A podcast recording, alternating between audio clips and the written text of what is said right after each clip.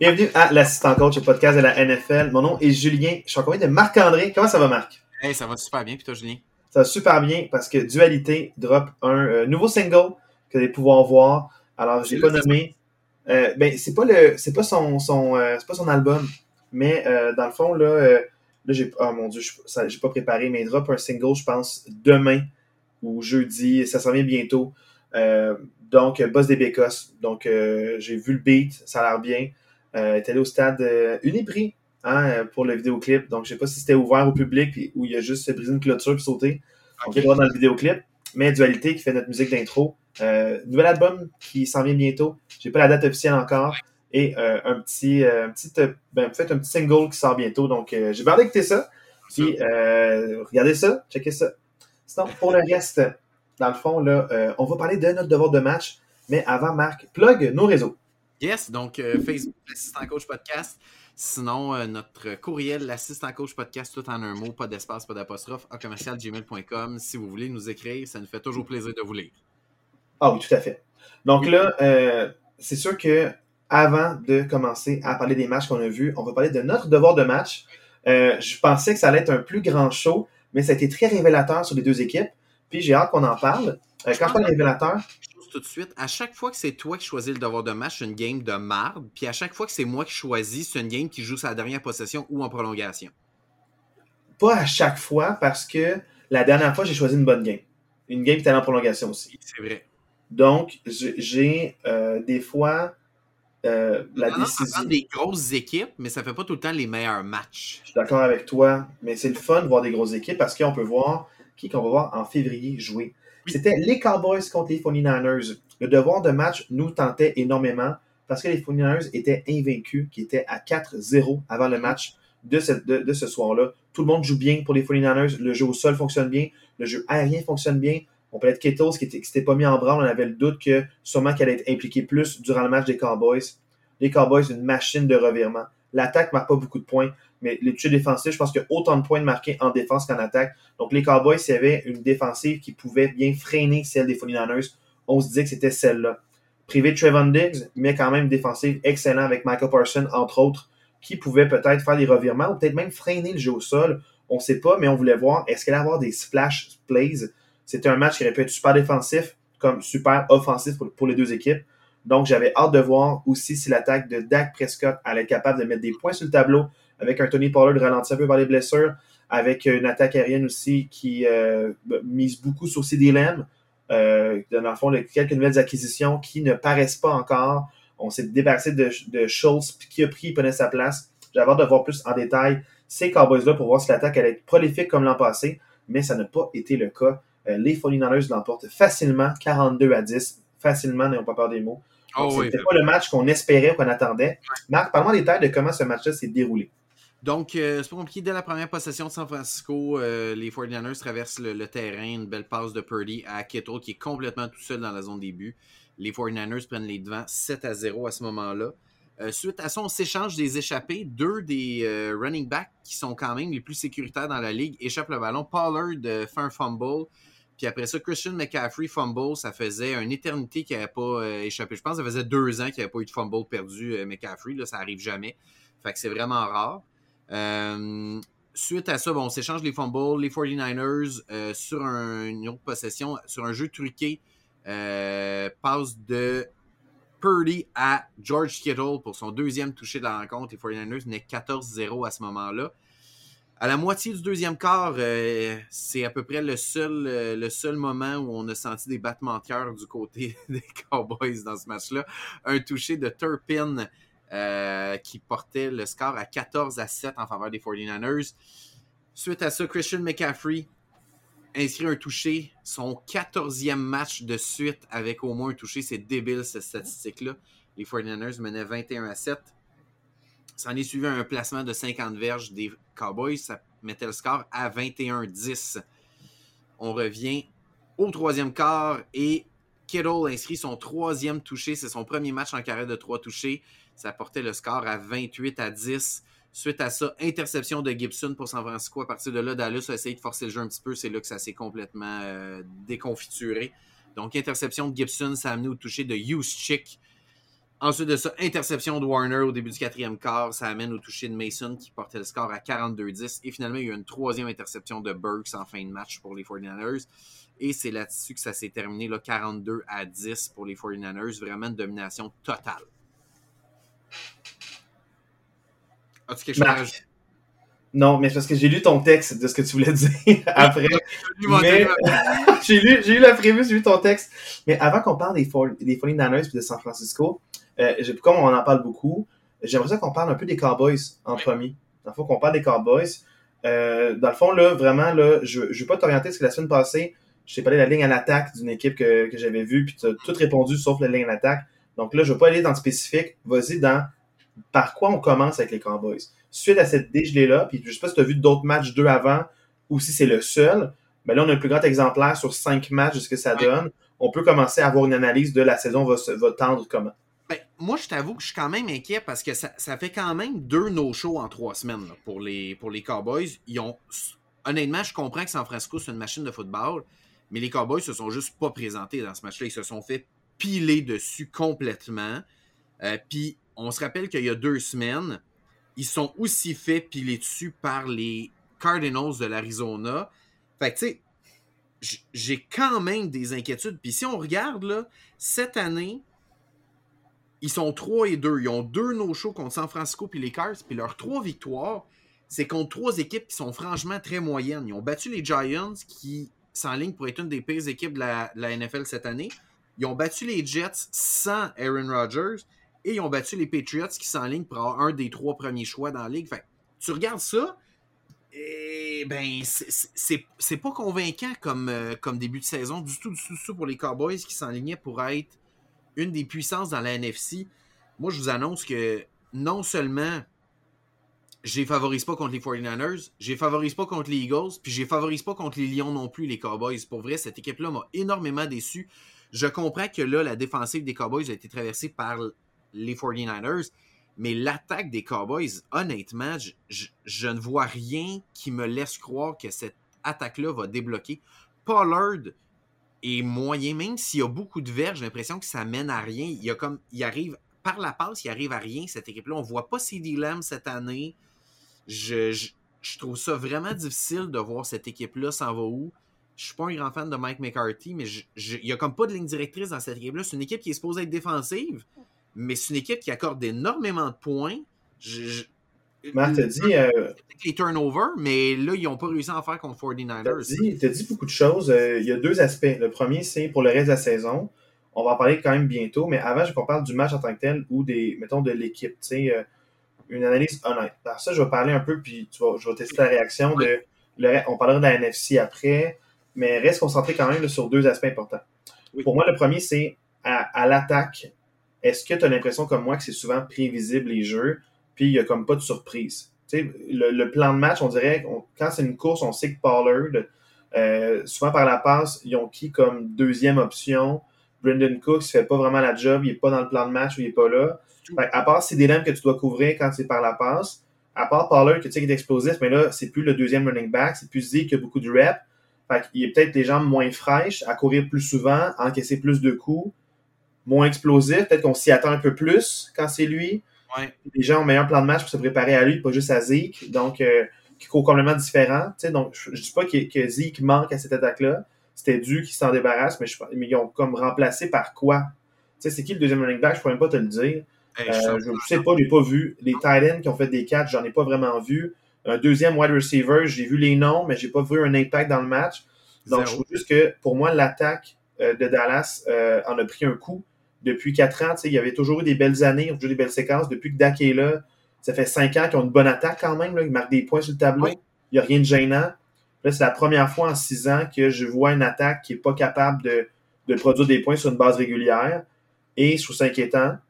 Euh, avant que j'aille plus loin, est-ce que tu aimerais ça réagir par rapport à l'attaque de Dallas? Parce qu'on parle ben, beaucoup, on en sens beaucoup la défense, mais Là, j'ai vu l'attaque, puis j'ai pas aimé vraiment ce que j'ai vu. Moi, c'est ça qui me dérange, c'est que j'ai l'impression qu'on a vu les Cowboys, mais que j'ai juste pas vu d'attaque. Tu sais, c'est ça qui est difficile. C'est j'ai l'impression que depuis le début de l'année, c'est vraiment le seul match complet que je vois de Dallas.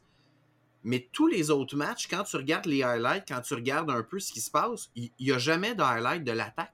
c'est tout le temps un pick six de la def. C'est tout le temps des gros jeux, des gros stops de la défensive. Mais l'attaque des Cowboys ne fait rien cette année. Puis moi, je trouve ça quand même très inquiétant. Ouais, je veux pas aller dans l'hyperbole, tu sais, fait que je, je, sais pas trop c'est dû à quoi, mais deux no-shows. Mais maintenant, tu sais, si on laisse faire Dallas pour plus juste se répéter non plus, j'aimerais parler de, du fait que Dallas, malgré tout, c'est un peu la même situation que l'an passé pour la NFC. Je, je vais être avec toi. Il y a cinq équipes à une victoire ou moins après cinq matchs, ce qui est atroce, dans la NFC. Fait que sur 16 équipes, il y en a cinq.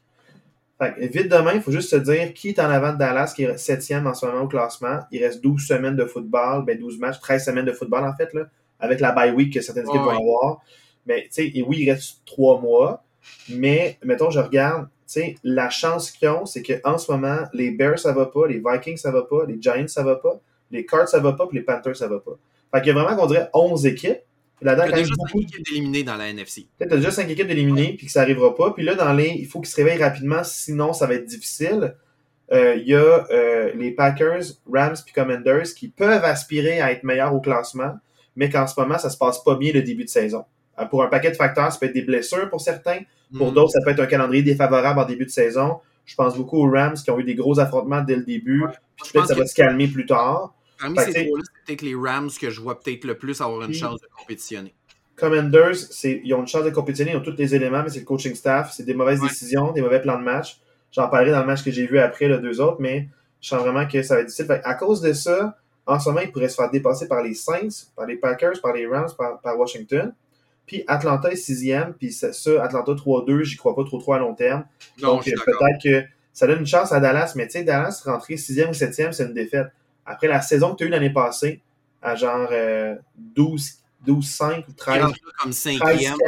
Comme genre, après les Eagles, c'est ça. Deuxième meilleure fiche de la NFC, mais à cause que les Eagles sont devant toi, tu es classé euh, cinquième. Mm. Euh, mais tu as la deuxième meilleure fiche de la NFC l'an passé, puis tu rentrerais cinquième, euh, sixième ou septième. Pour moi, ça serait un, un, gros step down. Puis l'attaque, euh, c'est une équipe qui joue bien quand ils ont le lead. Ils sont capables de garder le lead, mais ils sont pas capables d'aller chercher des points s'ils mènent de l'arrière. Puis c'est ça que j'ai ça a transparu euh, dimanche dernier, malheureusement. J'ai pas beaucoup d'espoir pour Dallas, suis ça plate parce que c'est un beau projet. Puis il y a peu d'équipes dans la NFC. Fait que ça les aidait, mais là, ça j'aime pas ça. Ce que je vois, je, je trouve pas ça encourageant cette saison-ci, malheureusement, pour, euh, pour les fans des Cowboys. En fait, le seul point positif que je vais dire pour Dallas, c'est qu'ils ont limité Christian McCaffrey à 51 verges au sol puis à 2,7 verges par course ce qui est un exploit en soi. Fait que je veux juste terminer par ce petit côté positif-là. C'est que la seule affaire que tu dis, je suis le coordonnateur défensif, j'essaie de préparer mon équipe la semaine prochaine, je, mets ça dans le champ, on, on, a fait ça à McCaffrey. Mais Marc, en même temps, tu me dis, ah, oh, bah moi par la passe, mais Brock Purdy avec les éléments, avec Debo qui, était là, avec Ayuk, avec Kittle. Kittle, 3-4, 3 touchés, grosse game. Grosse game. Ça arrivera plus euh, l'année, mais au moins, euh, grosse game pour lui. Ils l'ont mis de l'avant, ils l'ont surpris un peu, il n'était pas impliqué dans le plan match avant. Euh, parce que c'est un bon bloqueur, puis quand il bloque pour Christian McCaffrey, il est heureux de voir ses amis euh, produire. Fait que, ben voilà, mais c'est ça, je trouve ça plate pour les Cowboys. Maintenant, parlons de San Francisco. Marc, lis-moi ton texte, puis je vais nuancer un peu après. Fait que, mais vas-y. On va se le dire, c'est la 15e victoire de suite de San Francisco en saison avec, Et avec un, saison régulière. En saison régulière, oui, exactement, c'est ça. Ou on pourrait dire, Brock Purdy est invaincu quand il termine le match. On pourrait dire ça aussi. Mais 15e victoire de suite de San Francisco en saison régulière. Et je pense qu'il va falloir que rapidement on commence à se poser la question est-ce que c'est la meilleure équipe de l'histoire de la NFL Honnêtement, dans la NFL en ce moment, je vois aucune équipe qui est pas, compétitionnée. Je vois aucune équipe qui est proche. Attends, euh, de l'histoire, parce qu'il y a eu des gros. Quand on était bébé, poupon, même avant nous, il y a eu les Rams de 99 que j'ai pas vu, mais j'ai vu les staffs, je sais comme je peux pas croire ce que je lis, là, tu sais. Il y a eu des, il y a eu des équipes avant, là. Fait que, tu sais, tu dis meilleure histoire, meilleure équipe. Ah. J'ai de la difficulté, très franchement, une équipe aussi. Tu regardes, on l'a dit dans le podcast il y a deux, trois semaines, à toutes les positions, ou presque, ils ont le meilleur joueur. Ils ont le meilleur running back, ils ont la meilleure équipe de wide receiver, ils ont la meilleure ligne à l'attaque, ils ont probablement le meilleur joueur sur la ligne défensive, ils ont le meilleur cornerback, ils ont le meilleur linebacker. Peu importe où, ils ont le meilleur joueur. Fait je veux dire, je, vois pas comment. Marc, je vais, juste. parler de cette équipe-là comme la meilleure de l'histoire. C'est débile. Je vais, dire dire pourquoi. Puis il y a deux raisons. Puis la première, c'est ça que je veux dire, c'est que euh, il faut qu'ils gagnent un Super Bowl. Sinon, on peut pas parler de meilleure équipe de l'histoire. Mais c'est pas ce qui me fait peur avec cette équipe-là. Euh, puis je vais en parler. C'est un peu comme ce qui s'est passé l'an passé. L'an passé, dans le fond, euh, sur une séquence de 11 victoires de suite, playoff inclus, Brock Purdy se blesse, perd un match. Et là, dans le fond, il y a quelques équipes, une minorité d'équipes sont capables de les battre, ou aussi la saison est longue. Moi, je suis un fan des Steelers. Je me rappelle, il n'y pas si longtemps, les Steelers commencent 11-0. OK? Dominant. Attaque prolifique, défense prolifique. Mais à chaque semaine, ah, qu'il y a un, joueur qui se blesse. Là, il y a eu des linebackers. Il y a un moment où TJ Watt s'est blessé. On n'en parle pas de l'importance de TJ Watt. Mhm. Il est blessé, mais il y a eu des, des blessures à l'attaque, beaucoup de commotions au niveau des tight ends puis wide receivers. Euh, Big Ben, son épaule n'était pas top-notch non plus. Il revenait d'une blessure. Euh, puis là, dans le fond, il y avait comme, oh, on se demandait qu'est-ce qui allait se passer. Running back recru après Jerome Bellis qui, a- qui a pris sa retraite. Fait que là, dans le fond, il y avait Livion Bell qui était là aussi. Mais il y a un problème qui s'est passé, c'est qu'il y a eu trop de blessures en défense, puis on n'était pas capable de keep up. Puis là, il y a un moment où est-ce qu'on on finit 13-3, puis on se fait on se fait battre premier tour par euh, premier tour éliminatoire, puis les gens disaient Ah, la, la pire équipe à 11-0, mais c'est comme les gens n'écoutent pas les matchs, ils voient pas les blessures. Mais quand on est en santé, c'est vraiment une, Oui, une ben équipe qui était incroyable. Fait pour les 49ers, il y a juste deux choses qui m'inquiètent. La première, c'est qu'il faut qu'ils restent en santé. Mais comme n'importe quelle équipe. Comme, comme n'importe quelle équipe, mais encore plus eux, parce que tu as deux, trois joueurs clés que s'ils sont pas là, l'attaque fait rien. Tu avais une défensive en santé l'an passé, Brock Purdy se blesse, tu avais encore, tu avais Debo qui était là, tu avais Ayuk qui était là, tu avais. Keto qui était là, tu avais Christian McCaffrey qui était là, tu avais tout le monde, sauf Brock Purdy. Puis euh, il n'y avait pas de remplaçant, il y avait Trey Lance qui était blessé, tu avais euh, Garoppolo qui voulait pas jouer, petite diva, c'est genre la troisième fois de la carrière qu'il fait ça. Il a fait ça pour les Patriots, il a fait ça pour San Francisco. Euh, en tout cas, il a fait ça deux fois pour les Patriots, une fois pour San Francisco. Puis là, dans le fond, au final, t'as qui pour lancer le ballon? T'avais comme un Mullen encore, là, genre le quatrième. Mullen, je pense. Mullen qui, qui était bon. Fait que là, dans le fond, il suffit de une blessure clé, Qui est meilleur, je pense. une, ouais, mais une blessure clé, puis tout peut déraper, man. C'est ça qui me stresse. Parce que les Eagles, il faut qu'on en parle encore, qui sont encore contenders, puis eux sont en santé, puis ça va bien. Leur plan de match, les Eagles, là, sont, sont, sont encore là où ils veulent être. T'as les Rams qui peuvent se réveiller, puis quand je parle des Rams, c'est les rivaux de division. San Francisco était 5 et 1. Tu sais, on a, ah, les stats, genre, sont 5 et 1, euh, Sean McVay contre euh, Kyle Shanahan en saison les trois dernières années. Puis là, qu'est-ce qui s'est passé quand les Rams ont gagné, ont gagné le, euh, le Super Bowl? Ils ont battu San Francisco, qui n'était pas capable de battre. Que, tu sais, Mm. dans le fond, genre, il euh, tu, tu regardes, même, il avait perdu genre 8 des 11 derniers. Mais quand ça compte, un match, avec un bon plan de match, des rivaux de division peuvent te battre. Que, tu sais, dans le fond, moi, je dis juste, les Rams, bien préparés, peuvent battre San Francisco.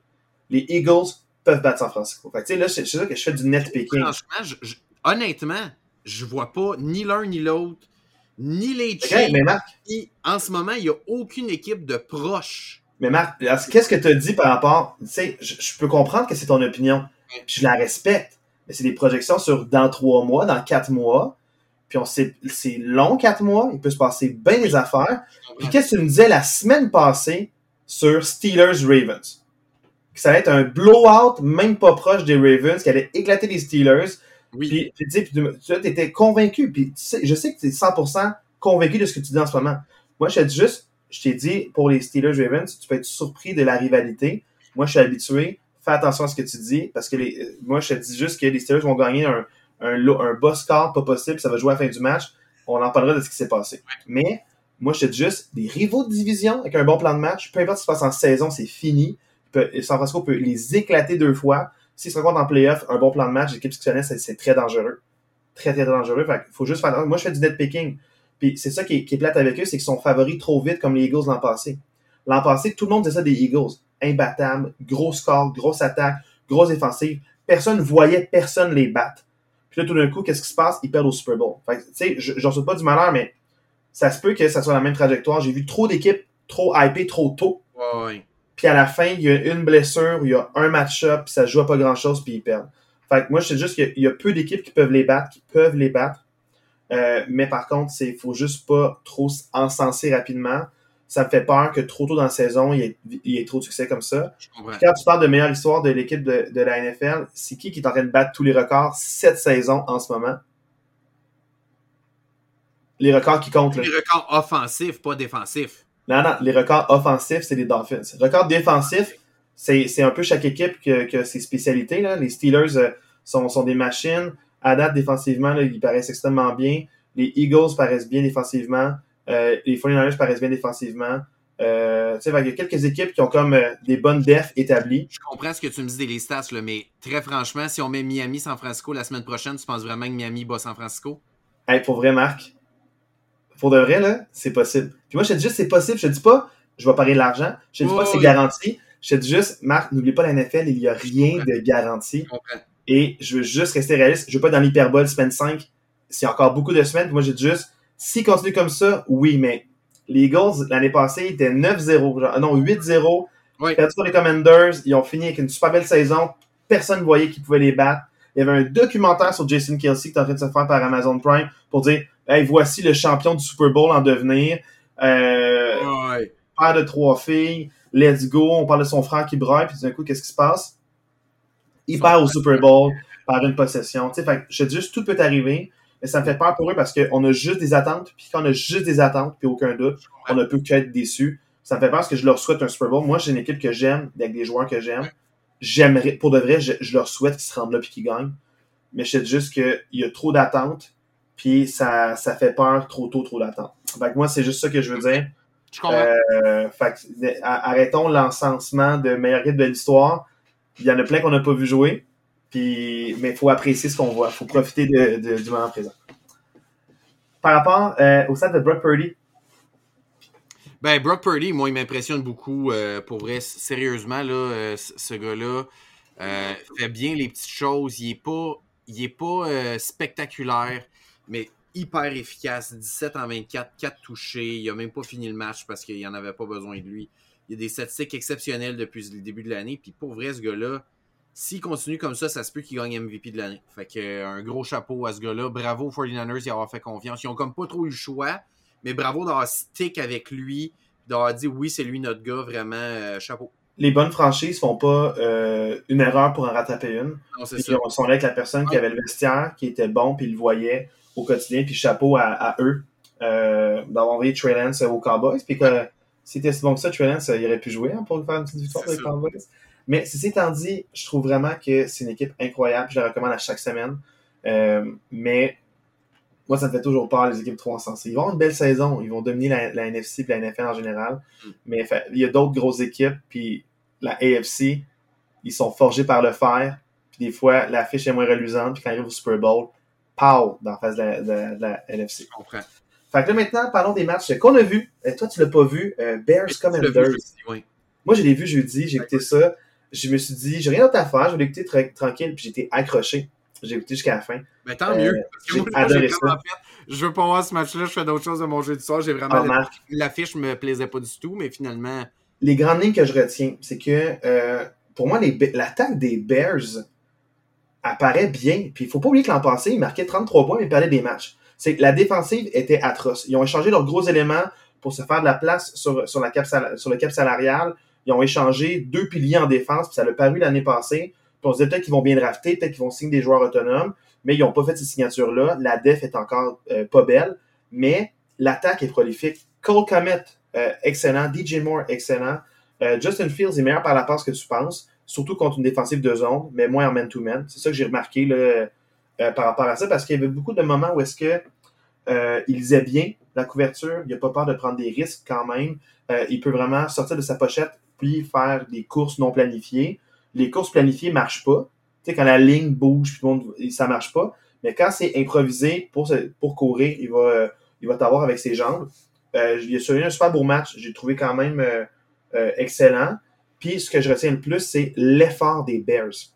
Khalil Herbert n'est peut-être pas bien paru, il a juste 10 courses, mais moi j'ai vu à chaque fois qu'il courait, c'était important. Puis par trois fois, il court, puis la ligne en attaque le rejoint, puis pousse il brise le premier plaqué, puis quand il est au deuxième niveau, la ligne est derrière lui, puis tout le monde pousse. Il y a genre six joueurs des Bears qui le poussaient en arrière pour l'avancer, puis il gagnait des fois 5 à 10 verges de plus. Puis il n'y a pas des stats que j'ai vu avant le match, genre 75 verges, 10 courses, mais il y, a, la moitié de ces courses qui étaient vraiment, vraiment importantes. Puis il y a une séquence où il a couru six fois, personne ne pouvait l'arrêter, puis ça finit avec un touché. Euh, pas de lui, je pense, mais de quelqu'un d'autre, là, mais il y a vraiment eu une belle séquence où ils l'ont gardé sur le terrain, puis on dit ça marche, personne ne peut nous arrêter avec lui, on va continuer avec lui.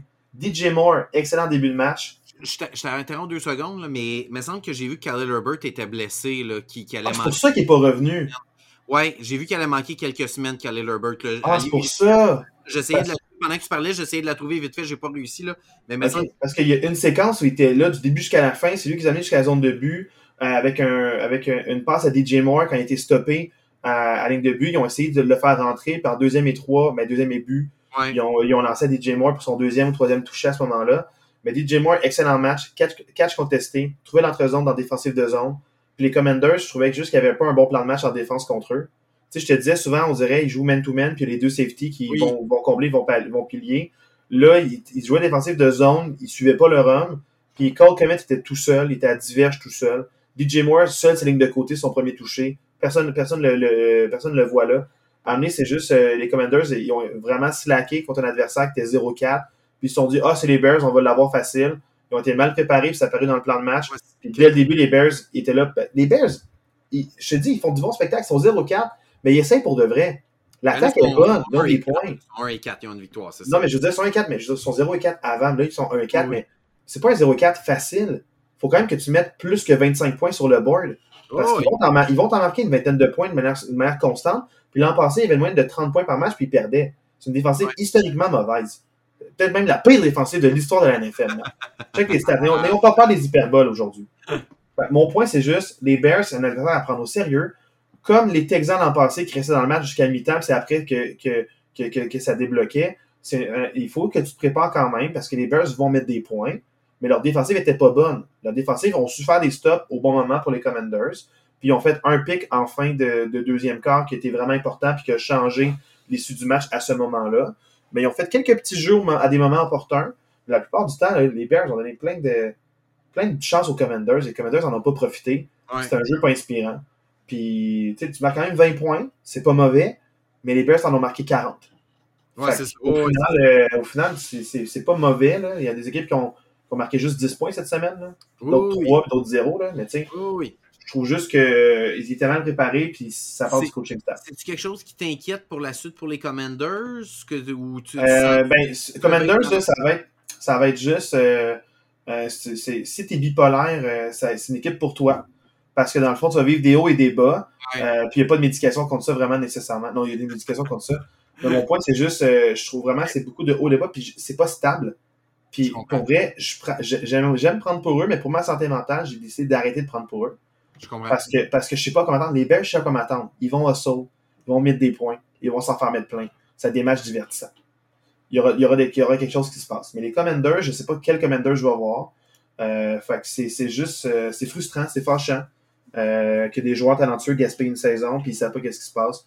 C'était- Chase Young a connu un super beau match, plein de passes deflect, Ok. euh, vraiment une bonne pression. Mais tu sais, ils ont tous les éléments, les Commanders. Et ça m'inquiète pour les Commanders qui, qui échappent ce match-là, qu'il fallait qu'ils gagnent. Ah, ok.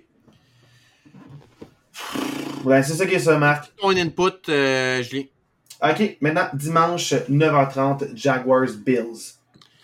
C'est quoi la différence dans ce match-là, Julien? Le jeu au sol, Marc. Euh, je suis fatigué avec ça. Ça fait deux ans que je vous bourre le crâne avec ça. James Cook, 5 courses, moins 4 verges. Damien Harris, 3 courses pour 13 verges. Latavius Murray, 2 courses pour 6 verges.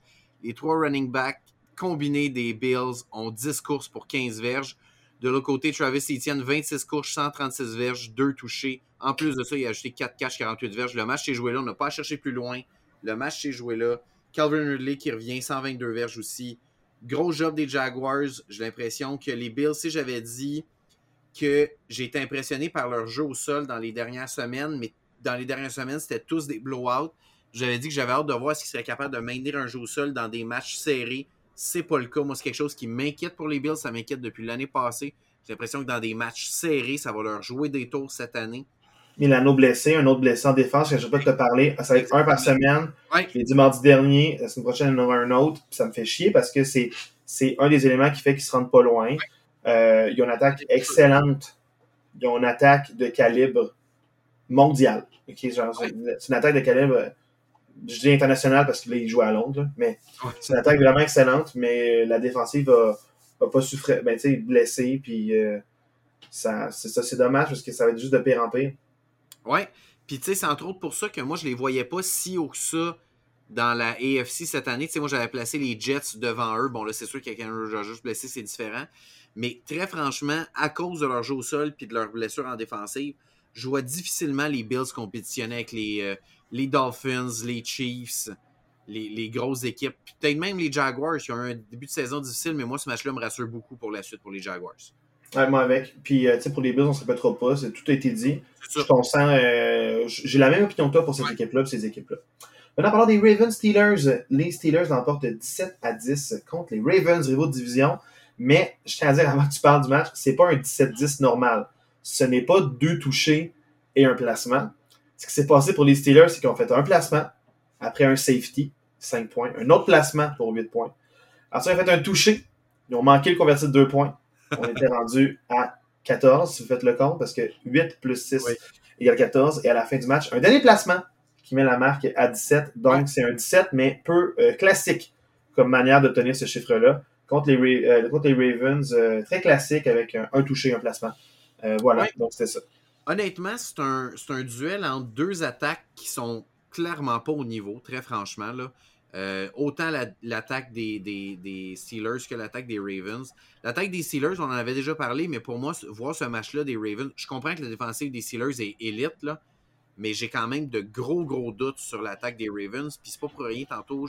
Mais Marc, attends, tu le penses ou tu me l'accordes? Parce que moi, c'est quelque chose que j'ai dit souvent que la def des Steelers est élite tu l'as vu, est-ce que tu, tu consens ou est-ce ah, excellent pour toi? Oui, oui. Mais tu sais, j'en avais parlé, là. J'avais vu un autre match des Steelers. Je me souviens plus si c'est la semaine passée ou il y a deux semaines, là, mais je suis 100% d'accord. La défensive des Steelers, elle est, elle est débile, sérieusement. On parlait, on parlait des 49ers. Je pense qu'en tant que groupe, l'attaque des Steelers est peut-être un peu mieux structurée. la défensive, tu veux dire? La, défensive, j'ai dit l'attaque, je voulais dire la défensive est peut-être plus structuré, tandis que la défensive des 49ers, c'est des gros noms. J'ai l'impression qu'il y a plus de gros noms, des Fred Warner, des gars comme ça, des bons gars. Tandis Fred Warner qui est partout, une unité complète. Oui, il y a TJ Watt, mais une unité complète vraiment solide. Euh, sérieusement, les Steelers, ils peuvent, dire, ils peuvent dire merci à leur défensive parce que leur attaque. Tu sais, on se répète, là, mais c'est vraiment laborieux l'attaque des Steelers à part Pickens, là, vous allez voir son highlight, là, il y a un gros catch chez ligne de côté, mais à part Pickens. Ben, Marc, euh, je, je, je, vais faire du pouce là-dessus parce que je me suis renseigné. Oui. Parce que je t'ai envoyé l'extrait vidéo de Matt Canada qui ne célèbre pas le toucher de Pickens. Oui. Est-ce que. Puis là, j'ai voulu écouter des vidéos, des podcasts, voir qu'est-ce qui s'est passé. Oui.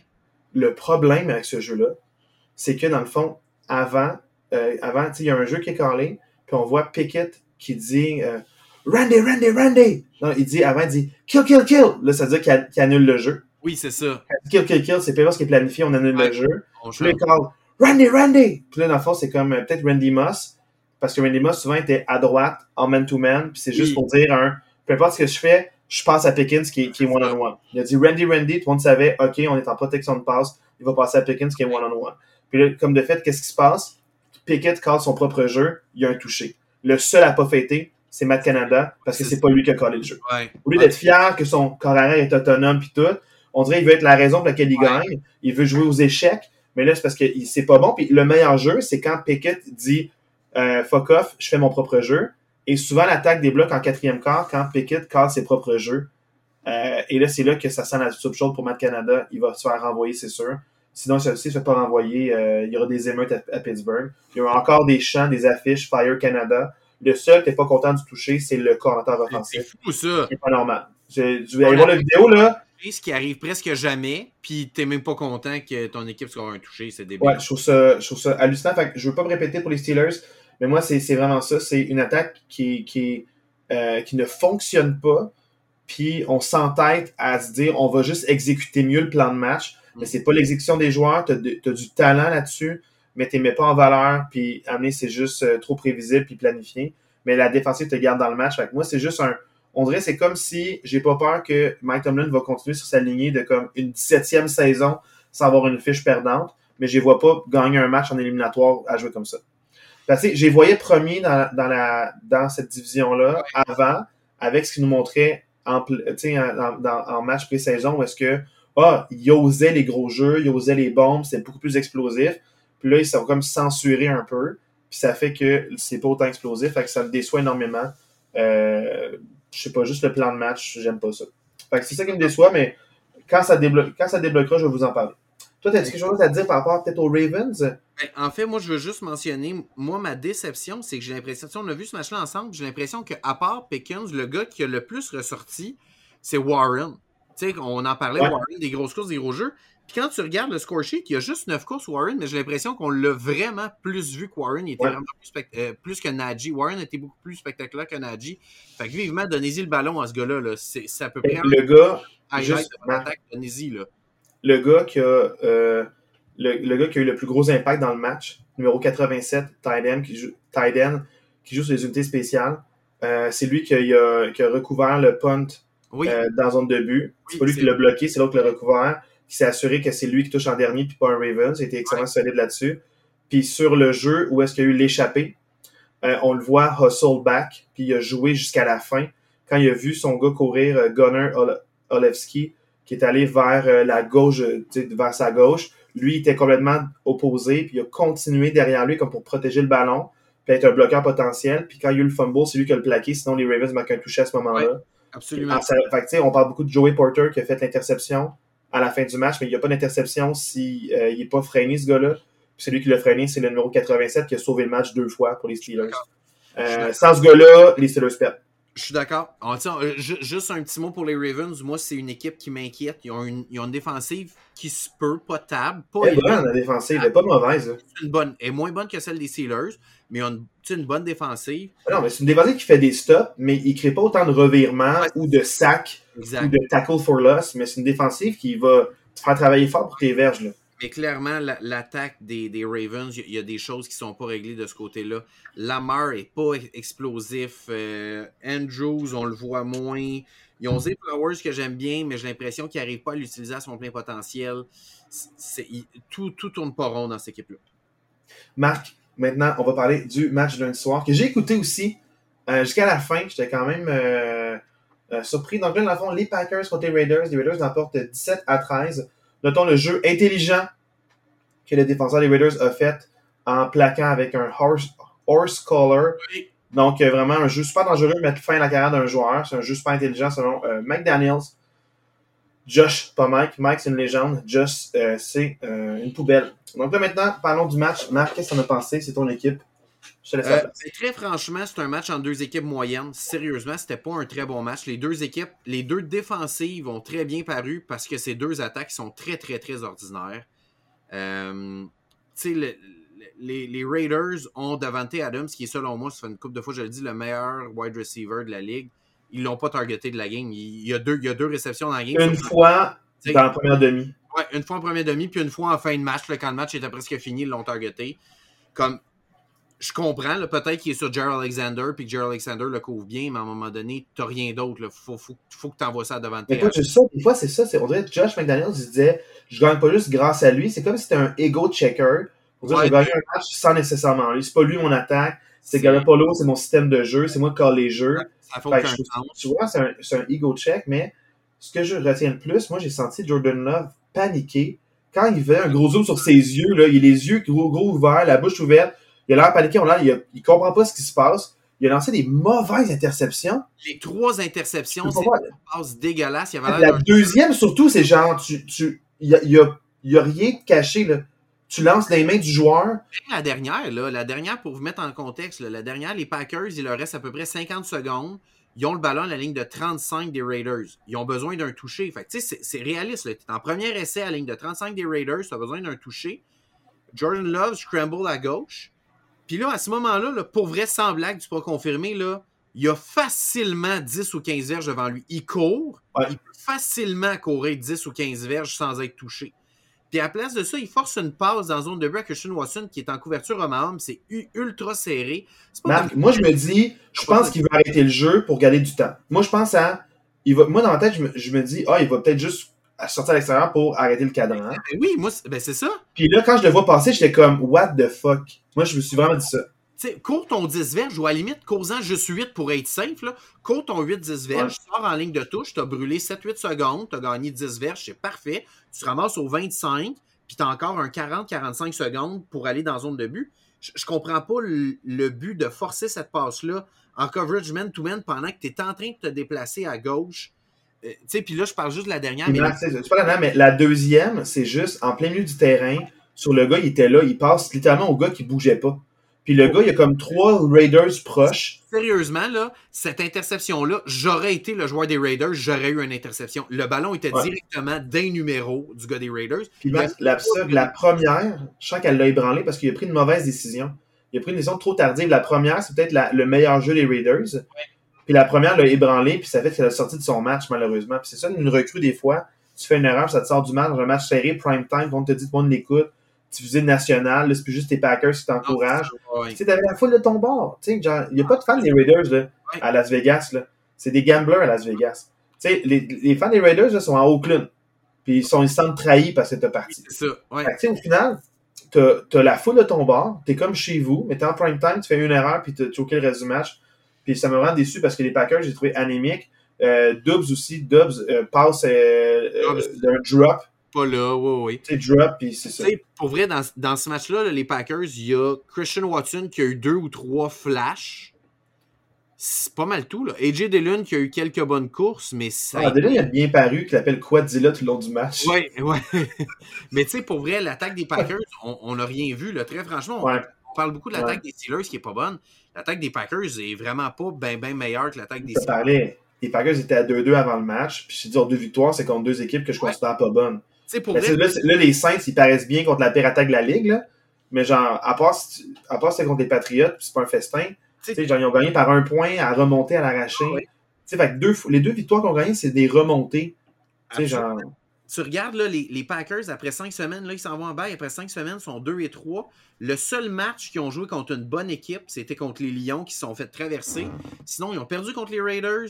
Ils ont perdu contre Atlanta, que je considère deux équipes ordinaires dans la NFL. Puis ils ont gagné par la peau des fesses contre les Saints, que je considère aussi une équipe ordinaire. Mais il y a eu la blessure du corps qui a peut-être joué dans le match dans le momentum aussi. les Bears, qui est une équipe très ordinaire. Fait tu sais, c'est rien d'encourageant pour les Packers. Ça va être mon équipe, je vais rester avec mon équipe, mais je les voyais peut-être compétitionner pour le wild card. Honnêtement, je les vois plus compétitionner pour le wild card. Ça va vraiment être une année de transition. On va bâtir avec les jeunes, puis on se reparlera l'année prochaine pour les Packers. On s'en parlera rendu là, Marc. C'est ça. on ne parle plus de tous les autres épisodes. Alors, peut-être écouter un, ou deux. Là, dans le fond, Marc, on va passer à la section en rafale. Donc, euh, vraiment en rafale, hein, n'ayons pas peur des mots. Euh, qui est parfait. Texan Falcons. Les Falcons l'emportent 21 à 19. Ouais, Ritter, 329 verges par la passe. Est-ce qu'il va nous faire mentir? Ça fait 5 euh, semaines que je vous dis que c'est pas un QB de la NFL. Il y a eu un bon match. Grosse victoire pour, pour Atlanta, malgré un jeu au sol qui a été moins présent contrairement aux autres semaines. Un match félin, Panthers contre Lyon. Les Lions l'emportent 42-24. Ouais, victoire facile des Lions. Euh, honnêtement, les Lions, il faut vraiment les prendre au sérieux. Euh, côté de Caroline, c'est très, très, très décevant. Puis en plus, ils peuvent même pas dire on tank pour avoir le premier choix parce qu'ils ont échangé leur premier choix aux Bears. Fait que ils tankent pour les Bears. Fait que ça va être une longue saison à Caroline. Titan Colts, les Colts l'emportent 23 à 16. Ouais, grosse victoire de division pour les Colts. Euh, le côté moins euh, glorieux, c'est que Richardson est blessé, sera absent pour au moins quelques semaines. Donc, c'est peut-être inquiétant de ce côté-là. Sinon, grosse performance de Zach Moss, 165 euh, verges de toucher malgré le retour de Jonathan Taylor. Moi, je pense que les Colts vont être à surveiller dans la AFC.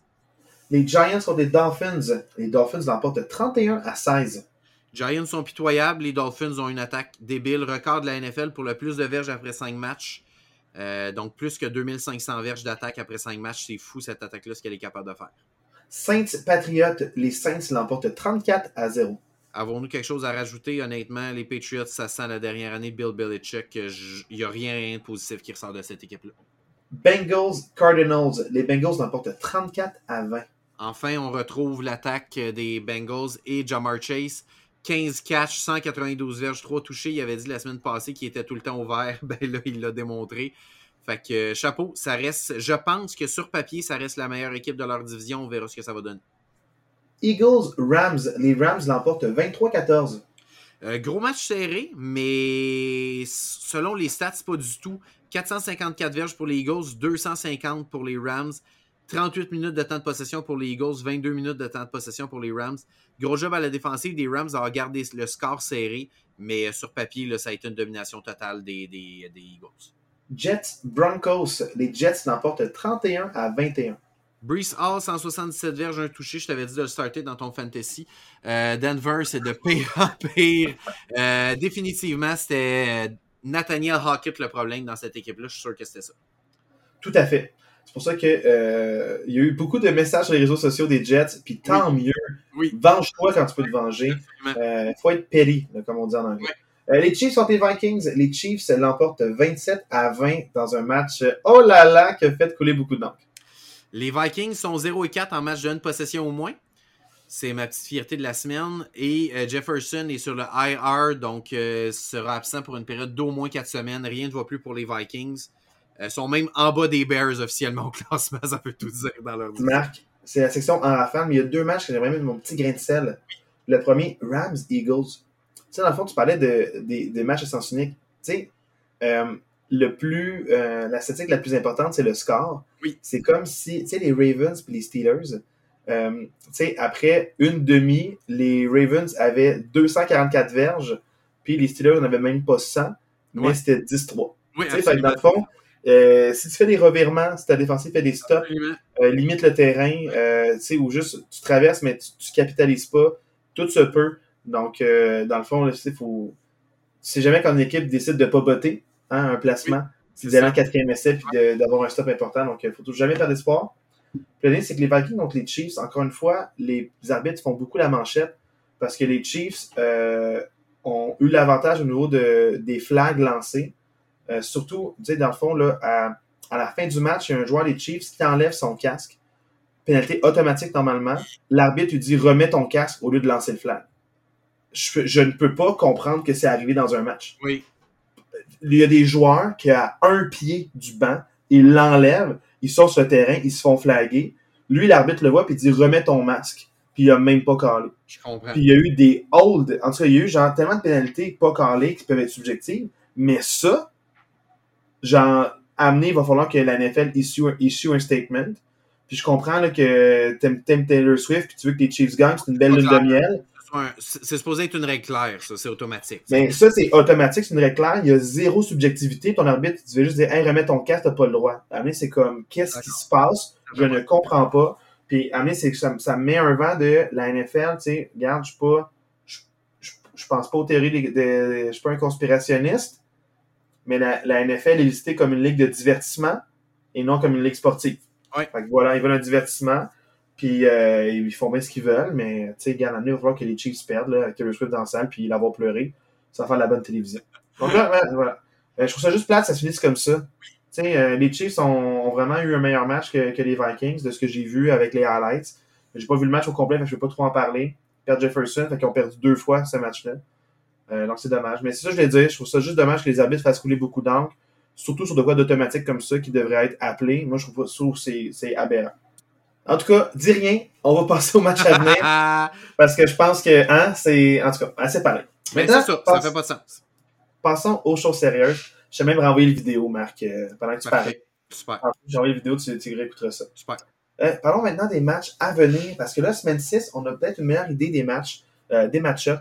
Donc, si jamais il y a comme un gros, je dirais, je sais pas comment dire, un, un match-up avec un, euh, une équipe avec un bas nombre de victoires puis un gros nombre de victoires, je vais vous le dire. Si je le dis pas, c'est que c'est assez similaire ou c'est rien d'aberrant. Donc, c'est pas une top équipe contre une mauvaise équipe. Parfait. Si j'en parle, c'est que jeudi, on a les Broncos de 1 et 4 contre les Chiefs de 4 et 1. Donc, ça sent un peu le blowout des rivaux de division. Les Chiefs ont largement, euh, dans le fond, là, dominé les dernières rencontres. Ouais. En plus, euh, cette saison, les Chiefs dominent toutes les rencontres, pas juste contre les Ah, Broncos. rien, ouais, c'est ça. Donc, euh, je pense que ça peut être un bon spectacle, mais est-ce que ça va être un duel serré, Marc? Ben, je, je vois difficilement ce match-là. Tu sais, je comprends que tu sais, souvent tu me parles de match de division, que c'est souvent plus serré, mais je vois difficilement ce match-là être serré, là, franchement. Moi aussi. Mais je recommande encore une fois, là, écoutez le début. Si ça vous Oui, plaît, ben, continuez. ouais. Sinon, allez vous coucher euh, sans Ouais. rancune. Euh, sinon, dans le fond, pour les matchs euh, de, de dimanche, on a encore une plage horaire de 9h30. Les Ravens de 3 et 2 contre les Titans de 2 et 3. Donc, c'est vraiment un match euh, must-win pour les deux équipes. Donc, les Titans, Ouais. ils veulent euh, avoir, une, fiche à, cin- à- à 500. Les Ravens, ils veulent essayer de mener la division, qui est menée maintenant par les Steelers à 3 et 2 qui ont le tie-break. Donc, s'ils gagnent, ils vont jouer un match de plus, mais ils vont retrouver le sommet de la division AFC North. Donc, euh, c'est quand même un gros enjeu pour les deux équipes qui sont dans la lutte là, pour le top de leur division. Puis, deux équipes qui ne sont pas flamboyantes depuis Non. le début. Exact. ça peut être un match qui Ouais. peut être divertissant à regarder. Absolument. J'ai rien. Honnêtement, je trouve que tu as super bien mis la table. Ben, je vais hyper un peu plus. Euh, DeAndre Hopkins s'est réveillé pour les Titans le dernier match. Je suis d'accord. Mais... sur la lancée? Est-ce que son réveil va peut-être aider Derrick Henry à paraître mieux? Parce qu'une saison euh, peut-être slow start, pas mauvaise, mais pas particulièrement à la Derrick Henry. Donc, est-ce que ça va pouvoir l'aider nécessairement? C'est sûr que c'est pas deux équipes euh, qui m'emballent énormément. Là. Très franchement, Ravens Titan, c'est pas. Euh, mais tu sais, vu qu'il y a juste ce match-là, un peu comme le jeudi, regardez le début, tu sais, c'est dimanche matin, prenez ça relax avec votre petit café, mais je pense pas que ça va être un match qui va faire des flamèches. Là. Euh, pour, dans le fond, les euh, matchs de une heure, tu sais, dans le fond, peut-être qu'il y aura plus euh, de plage horaire, là. intéressante pour toi, Marc. Mais Falcons Commanders, Bears Vikings, deux équipes à 1 4. on, on a ri, mais c'est ça. Faut, faut en rire, Marc, des fois. Oui, ben oui. les Seahawks de 3 et 1 contre les Bengals de 2 et 3.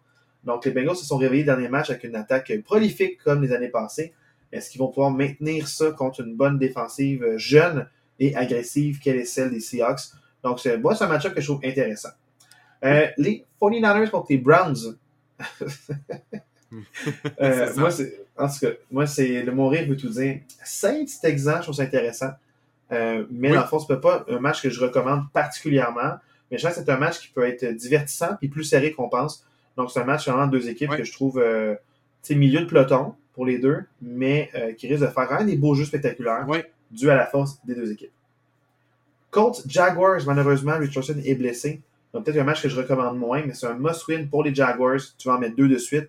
Tu vas battre les Bills. Tu as une saison en dents au début, donc tu veux rester en haut de la scie puis pas en bas. Donc, euh, voilà euh, ce que je pense de ce match-up-là. On a les Panthers à 0-5 contre les Dolphins à 4-1. Euh, l'histoire va se continuer, puis je pense être le plus grand pointage ou verge par match après six, semaines. Parce que les Panthers, je pense, vont se faire dévorer par les Dauphins. Euh, donc, euh, voilà. Exact. Donc, pour moi, euh, la, plage horaire de 13h, si vous voulez voir des feux d'artifice, regardez Panthers Dolphins. Ça se peut que les Dolphins remettent 70 points sur le tableau. si Non, mais pour vrai, sans blague, ça va être un ouais, Il faut quand même mentionner que Akan ou Akane, là, je ne sais jamais trop comment le prononcer, le running back. Akane. exact, le, jeune running back des, des Dolphins, blessé, va s'absenter plusieurs semaines. Donc, euh, ça, c'est quand même dommage. C'est la recrue. Il avait un excellent début de saison. Donc, c'est vraiment dommage pour lui et pour les Dolphins. Je pense pas que ça va changer grand-chose dans ce match-là. Mais à moyen terme, je pense que ça peut peut-être avoir un impact pour les Dolphins. Raheem Mossert va être le numéro un incontesté. Ouais. Plus sérieusement, dans cette plage horaire-là, euh, Vikings Bears, même si c'est deux équipes pas bonnes, ça risque d'être un bon match. Honnêtement, si vous voulez voir un bon match, j'ai l'impression que ça va être un bon match, même si c'est pas. Un match à Oscar, c'est un match à Oscar, je pense. Ça va être le fun.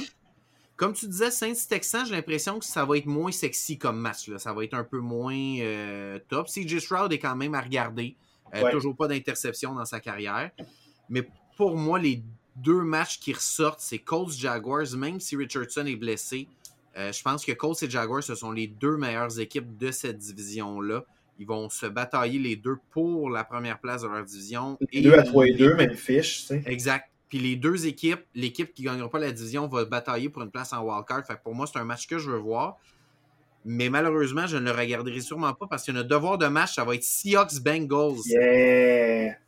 Donc, Seahawks qui ont eu des hauts et des bas cette saison, je veux en voir plus. Puis les Bengals qui ont eu leur premier bon match de la saison de la semaine passée, je veux voir cette équipe-là en est où. Donc, euh, notre devoir de match, Seahawks-Bengals, euh, cette fin de semaine-ci. C'est le match que je voulais voir parce que moi, ce qui me questionne le plus euh, dans ce match-là, c'est la défensive des Bengals. Je sais que l'attaque peut être prolifique, elle a eu des défauts, mais par contre, c'est que la défensive, tu sais, je me rappelle d'elle du Super Bowl de deux ans, dans le fond, quand même très bonne défensive, pouvoir faire des stops, quelques revirements, beaucoup d'interceptions, moins de tackles for loss, moins de force fumble, mais beaucoup d'interceptions. L'année passée, moins flamboyante, c'est une des raisons pour lesquelles ils sont, sont rendus moins loin.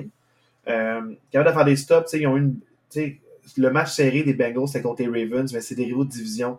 Tu me crois jamais, tu pensais que ça allait être un blowout, mais ils ont gagné oui, par oui, les fesses.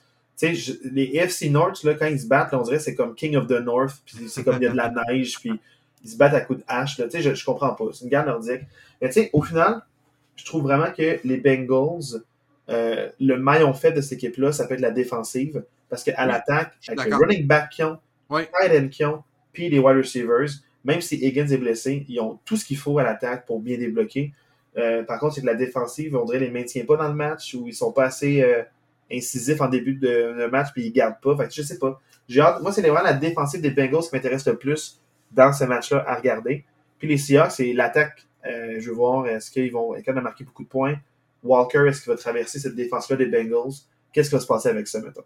Fait que moi, c'est comme ça que je le vois, ce match-là.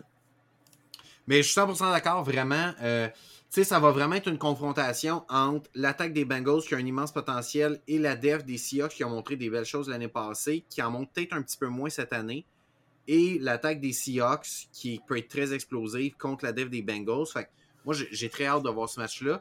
Je pense que ça va nous en dire beaucoup sur où ces deux équipes-là sont rendues euh, par rapport à cette année, parce que je trouve que par rapport à ces deux équipes-là, on parle beaucoup de l'année passée. Ah, Ouais. c'est des équipes qui peuvent être bonnes, ces deux. Mais cette année, je comprends que les Seahawks ont une fiche de 3 et 1, mais j'ai pas l'impression d'être autant impressionné que je l'aurais aimé par les Seahawks. Mais tu vois, l'impressionné, c'est que l'an passé, on était surpris, on n'avait pas d'attente, Ouais. ils ont été meilleurs que nos attentes Ouais. ou ce qu'on pensait, où on les plaçait. Là, on, a- on a eu cette, cette bonne première impression-là de Gino Smith avec l'attaque des Seahawks. Fait que c'est comme si on voulait juste voir toujours une amélioration, puis pas Oui. juste qu'est-ce qu'elle offre réellement. Fait que, tu sais, peut-être qu'elle offre la même chose que l'an passé, mais l'an passé, nos attentes étaient plus basses, fait que Je comprends ce que tu veux on est moins surpris. Je fait que je sais oui. pas si c'est juste ça. Je sais pas si c'est un mauvais début de saison parce que DK Metcalf, beaucoup de- d'immaturité, puis de mauvaises pénalités ou des. Il, il beaucoup, parce qu'il perd beaucoup d'argent pour des œuvres de charité avec les amendes qu'il doit payer en ce moment. Donc, je sais pas un peu ce- qu'est-ce qui se passe, mais je sais qu'il y aura un bon plan de match défensif parce que Pete Carroll, c'est un, un, un, un bon planificateur de, de, de défense. Il y aura un bon plan de match pour freiner les Bengals. Fait si les Bengals arrivent flat après une bonne attaque euh, comme ils ont eu, ben, un bon match à l'attaque comme ils ont eu, je serais très déçu de que ce soit un one and done, Oui, que ce soit oui, des hauts et des bas. Il faut que les Bengals aient une séquence de victoires. Puis 2 et 3, c'est inquiétant parce que si t'es 2 et 4 après ce match-là, là, ça devient plus difficile. AFC North, euh, même au C'est top, clair. C'est euh, clair, clair. Top de l'AFC. Tu sais, puis les Seahawks, oui, sont à 3 et 1, mais tu as les 49ers et les Rams dans ta division. Fait que, tu sais, pour les deux équipes, les, les deux équipes, c'est des matchs qui sont importants. Pendant les matchs de la plage horaire de 4h05, il y en a quand même un que je trouve vraiment, vraiment, vraiment intéressant. Les Les autres être bien, euh, mais dans le fond, euh, Patriot Raiders, si les Patriots ne mettent pas des points contre les Raiders, personne ne peut mettre des points. non, ça. ça. Mais euh, au final, non, il y a Patriots à 1 et 4 contre les Raiders à 2 et 3. Je ne recommande pas ce match-là entre deux équipes que je trouve plutôt ordinaires. Euh, même une plus que ordinaire. là, vraiment. Oui, oui. En tout cas, prends tes hyperboles. Lyon contre Buccaneers, je trouve ça très intéressant. Oui. Lions à 4 et 1 contre les Buccaneers à 3 et 1. Qui Ouais. sortent d'un- d'un bail, donc les Buccaneers peut-être plus frais, peut-être mieux planifiés, ou est-ce qu'ils vont être encore dans le bail, tu sais, puis ils vont pas être de retour au travail? Je me demande comment ça va, comment ils vont Ouais. sortir de cette semaine-là, surtout qu'ils arrivent très tôt. Les Cardinals contre les Rams, rivaux de division. Cardinals à 1 et 4, Rams à 2 et 3. On va retrouver euh, Cooper Cup, donc euh, j'ai hâte de voir ça. Les Eagles à 5-0, puis les Jets à 2-3. Donc, euh, les Eagles contre les Jets. On a dit, on a- je me suis trompé, hein. Rams et Eagles, c'est les Eagles qui ont gagné. T'as mis Rams tantôt dans ton fichier? J'ai mis. Ah, ben, je me. Hey, regarde, j'ai peut-être fait une erreur. T'as mis Rams, tu m'as fait. Moi, j'ai pas vu oui, match. j'ai mis Rams dans mon fichier, mais Rams, non, c'est bien les Eagles qui ont gagné. Les Eagles qui gagnent, voyons Ouais, donc, ouais, les Eagles sont encore à 5-0. Oui, oui. What? Ah, quelle erreur on a failli faire. Imagine ça en écoutant ça dans le char demain. Donc là, euh, sinon, dans le fond, merci hein, aux gens qui ont envoyé les courriels. On vous a lu. C'est Oui. grâce à ça qu'on a su. Exact. Oui. Euh, dans le fond, ben, c'est sûr que Eagles, Jets, je trouve ça intéressant parce que les Jets, euh, on dirait le, le fait qu'ils croient en Zach Wilson, parce que Zach Wilson a quand même eu des, des belles séquences Des belles l'an stats. passé. Dans les deux dernières semaines, il y a des belles stats. Puis la- dans les deux dernières semaines, il a des belles stats, mais il a bien commencé sa carrière, mais il avait mal continué à cause de je sais pas trop quoi. Ouais. Fait que je sens qu'il est capable, mais maintenant, est-ce que euh, est-ce que l'équipe y croit? Là, on dirait que oui, on dirait qu'il croit par ego de qu'on va pas gaspiller une saison de plus. Ils sont tous là pour être compétitifs. Fait Zach Wilson, là, à date, ça va mieux. Donc, euh, ça va peut-être être plus serré plus longtemps qu'on pense. Les euh, Eagles et les Jets ont une très bonne défensive, les deux. Ouais. Capables de faire des stops à n'importe quel moment et créer des revirements. Donc, euh, c'est que moi, je bon trouve que les Eagles, ils ont le edge, selon moi, le clair, Oui, flagrant. choix, ben oui. Mais je sens juste que ce match-là a le potentiel d'être serré plus longtemps qu'on pense. Je suis d'accord. Surprise, ça arrive tout le temps. Les Jets ont vraiment très fait, ont fait belle figure contre les Chiefs il y a quelques temps, donc euh, pourquoi pas? faut y croire. Ouais. Euh, dans le fond, là, les Giants contre les Bills à 8h20 dimanche soir. Il faut que les Bills gagnent ça. Ben, Puis, faut- faut- faut pas- c'est- moi, je pense qu'il ne faut pas juste que les Bills gagnent ça. Il faut qu'ils gagnent ça de façon convaincante, les Bills. Avec un jeu au sol dès le début du match. Oui, tu peux pas juste, tu peux pas, tu peux pas sortir de là en disant Hey, on a gagné 21 à 20, là, parce que si tu gagnes 21 à 20, là, euh, tu avoir des questions. gênant. Ouais. Et là, dans le fond, euh, un match à recommander ou pas? Dimanche soir? Ouais. Bah, oui, parce que les Bills, c'est tout le temps le fun de les regarder. Je trouve qu'il y a une belle équipe. Mais c'est le genre de match que, un peu comme on dit souvent, les matchs du soir, là, euh, vous regardez le début, si c'est intéressant, vous restez, puis sinon, rapidement, vous Les Giants privés de leur running back numéro 1 et de leur carrière numéro 1. Je pense Déjà pas. que ça se passait, tu sais, je pense pas que ça va être Non, euh, serré ce match du tout. Ils auraient, dû, ils auraient dû le flex ailleurs, ils auraient dû le changer. Et là, dans le fond, les Cowboys sont des Chargers lundi soir. Donc, les Cowboys euh, 3 et Ça, 2. c'est un match les Chargers intéressant. 2 et je 2. Oui, parce que les Chargers ont une bonne attaque prolifique.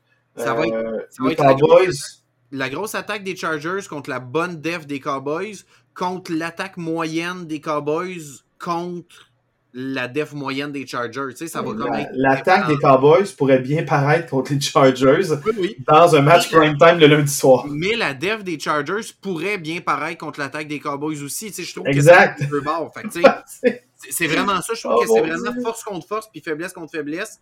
Fait que je pense que ça peut vraiment donner un match intéressant. Ouais, mais il faut juste pas se mentir sur ce qu'on voit. Tu sais, fait que c'est juste, faut, oui, faut toujours avoir le, le- le petit Ouais. pas de recul puis euh, dire ah qu'est-ce que je regarde réellement en ce moment? Ouais. Mais ça pour le reste, je pense que ça va être un match qui va être divertissant. Écoutez-le, moi je recommande. Oui, les Cowboys vraiment, sont oui. divertissants depuis deux, depuis deux ans, on les recommande pas mal. Tu sais, c'est c'est quand même euh, une bonne équipe à voir, mais par contre cette année quand même moins bonne que l'an passé au niveau des éléments qu'ils ont. S'ils sont bien coachés, ça- la sauce peut pogner puis peut-être ça va débloquer. Mais pour l'instant, malheureusement, c'est pas très bien parti. Les Chargers, ils ont tout le potentiel d'être mon équipe préférée, mais euh, il y a un coach qui empêche euh, de gagner. Donc, euh, j'ai hâte de voir quel coach va vouloir le moins gagner euh, pour être en vacances le plus vite possible. Je sais pas ce qui se passe avec ça. Mais les Chargers sont quand même euh, dans la course pour le wild card. Ils sortent d'un bail eux aussi.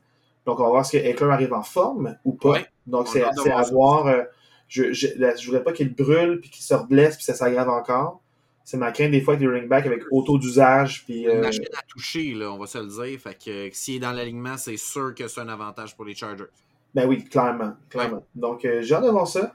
Mais, euh, tu sais, les Cowboys, euh, ils ont quand même une belle ligne défensive qui ont freiné McCaffrey. Donc, Oui, Eckler, ils peuvent le freiner aussi. c'est clair. vraiment. c'est, pour vrai, je me, il y a beaucoup d'enjeux, puis il y a rien, il y a moins de certitude. Dans la NFL, tout peut arriver. Les Cards ont battu les Cowboys. C'est une très le belle fond, affiche lundi soir, je trouve. mais lundi soir, je pense que c'était un très beau match Ouais. divertissant. Ça, j'écouterai jusqu'à la fin. là. Il y a des Ah, choses ouais. qui vont se passer au troisième et quatrième quart, ça c'est sûr. Ben, dans le fond, voilà, notre devoir de match, rappelons-le, c'est euh, dans le fond euh, Bengals Seahawks à 1h dimanche. Si vous voulez l'écouter puis voir si vous êtes d'accord avec notre analyse, faites-le à dimanche à 13h. Et euh, j'ai vérifié pendant qu'on enregistrait, c'est vraiment euh, Buzz et Bécosse, euh, le 12 octobre, Dualité, son vidéoclip sort. Euh, j'ai un extrait déjà sur Facebook, mais, Yeah. euh, mais dans le fond, c'est ça. Donc allez voir ça, la tune est bonne, le est incroyable. T'as oublié de le mentionner, là, je comprends, c'est important qu'on parle de dualité, mais t'as oublié de le mentionner que cette semaine, il y a juste deux équipes qui sont en bail, puis c'est nos deux équipes. Ouais, c'est Packers, Donc, c'est Steelers. nos deux équipes qui sont en bail, sinon toutes les autres équipes jouent. C'est quoi, j'ai- j'ai- j'avais une petite pensée pour eux, puis j'étais comme, il n'y a rien qui arrive pour rien. man. Non, c'est ça. Les gens savent. La NFL sait. Ils nous écoutent plus qu'on pense, hein. Ils nous traduisent, personne nous écoute, ils sont comme, hey, je pense que. Roger Goodell est notre plus grand fan euh, de notre podcast. Ouais. Puis aussi, là, on a pris la photo. Ce qui me reste, c'est à faire un petit montage Puis, euh, quand je vais l'avoir. Fait que sur Facebook, on va avoir là, une photo de moi et Marc, puis on, tout ce qui reste, c'est à mettre les petits logos, puis euh, à mettre un petit peu un petit design, puis l'information. Donc, on a, un- on a une bannière là, plus ajustée avec tous nos liens. Donc, voilà, on est bien content d'avoir fait cette petite photoshoot-là en écoutant le match, puis en prenant de nos nouvelles respectives. Donc, on se laisse sur dualité, puis passer une belle fin de semaine de football, la gang. yes. Hey, bonne semaine tout le monde, ciao.